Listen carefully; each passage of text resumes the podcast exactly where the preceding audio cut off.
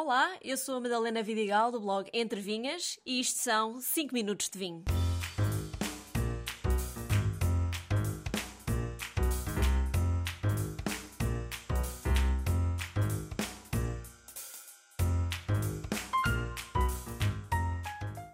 Sempre que sou júri de um concurso de vinhos, recebo muitas perguntas e dúvidas de como isso funciona.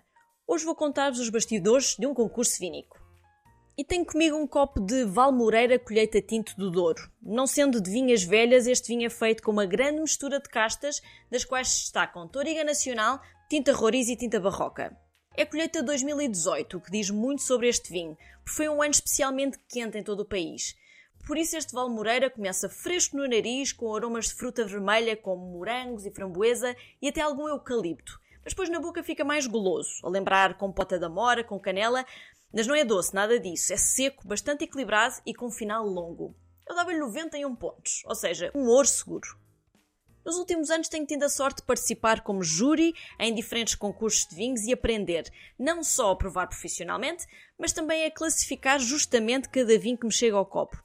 Existem inúmeros concursos diferentes hoje em dia, como o Concorro Mundial de Bruxelas ou International Wine Challenge, por exemplo, são dos mais conceituados a nível mundial. Em Portugal também temos muitos, como o concurso de vinhos de Portugal, ou mesmo os concursos de vinhos de cada região, como Algarve, Tejo, Bairrada, Adão, Alentejo, etc. Existem também concursos mais específicos ainda, que foi, por exemplo, o caso da semana passada, em que eu fui júri do Concurso Mundial de Sauvignon, em que se provaram vinhos de todo o mundo, mas apenas feitos da casta Sauvignon Blanc ou alguns Sauvignon Gris. Há também algumas revistas da especialidade que organizam os seus próprios concursos.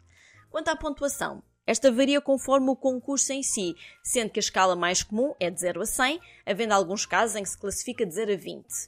Quando se trata da escala de 100, só é considerada a medalha de prata os vinhos com pontuação à roda dos 84, 86,5 e acima disso a medalha de ouro. Fora destes intervalos, não é atribuída medalha. Falando agora da prova em si. Quem prova? Os jurados são distribuídos por mesas, cerca de 6 pessoas por mesa, com a maior diversidade de funções possível, o que inclui enólogos, produtores de vinho, escanções, distribuidoras e comerciais, educadores na área do vinho ou jornalistas da especialidade. E no caso de concursos internacionais, de diferentes nacionalidades. Quer-se acima de tudo que haja a maior variedade de provadores. O que é que está em cima da mesa? Na mesa temos 3 ou 6 copos de vinho, formato standard, normalmente em cima de um individual de papel, com alguma numeração para nos irmos orientando pelo número do vinho que estamos a provar. Várias garrafas de água, tostas ou bolachas de água e sal e cuspideiras. Temos ainda um computador onde vamos inserir a pontuação diretamente no sistema informático. Como é que isto tudo acontece?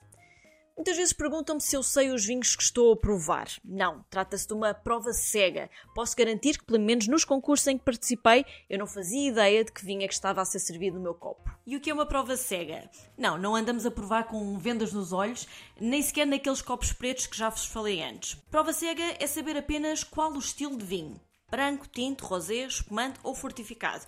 Porque, claro, conseguimos ver e cheirar. E sabemos também o ano da colheita. Não sabemos de modo algum quem é o produtor, isso é certo. Depois, no caso dos concursos de vinhos regionais, claro que sabemos a região.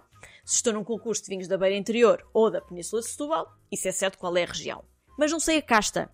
Ou, pelo contrário, se estou num concurso de vinhos de Sauvignon, sei a casta, obviamente, mas não sei a região. Ou seja, no fundo, recebemos o mínimo de informação possível que nos possa influenciar na nossa apreciação. O que é que se avalia? Avaliamos inicialmente a visão, se o vinho está límpido ou turvo, embora este não seja um critério muito penalizador. Passamos para o olfacto. Avaliamos a intensidade e, no caso de sabermos qual é a casta ou a região, avaliamos a tipicidade. Ou seja, se aquele vinho tem características típicas esperadas dessa casta ou região. Ah, e claro, verificamos se tem defeito. Se tem defeito, pedimos nova amostra ou nova garrafa para provar, porque pode ser caso único. Mas se a nova garrafa vier igual, então o vinho é penalizado na avaliação. É o chamado, não é defeito, é feitio. Por fim, avaliamos o paladar. Igualmente, a intensidade do sabor, a tipicidade do vinho e a persistência, o chamado final de boca, e se o sabor do vinho se prolonga por muito ou pouco tempo na boca. Cada um destes critérios tem associados pontos com mais ou menos peso conforme a relevância do critério. Uh, por exemplo, a aparência do vinho não vale tanto como o seu sabor, obviamente. O computador soma todos os pontos e chega à pontuação que um jurado deu àquele determinado vinho, que fará uma média com as pontuações dos outros jurados da mesa, e assim se chega ao resultado final de um vinho. Este processo repete-se para cada amostra, que pode ser de 40, 70 ou 100 vinhos por dia. Sim, são muitos vinhos. E por serem muitos vinhos, vão sendo provados por rondas de aproximadamente 10 a 15 vinhos e cada ronda tem o nome inglês de flight. Sim, são vários voos de vinho. Detalhe importante no meio disto tudo, reparem que eu utilizei as palavras provar e cuspideira. Isso significa que não bebemos o vinho, como é óbvio, cheiramos, colocamos na boca, bochechamos para que o vinho passe por todas as partes da língua e de seguida cuspimos. O sabor e textura que nos ficou na boca é mais que suficiente para avaliarmos o vinho. E no fundo, resumidamente, é assim que se processa um concurso de vinhos. Há uns tempos perguntaram-me se devemos acreditar nas medalhas todas que encontramos coladas nas garrafas ou se aquilo é tudo tanga.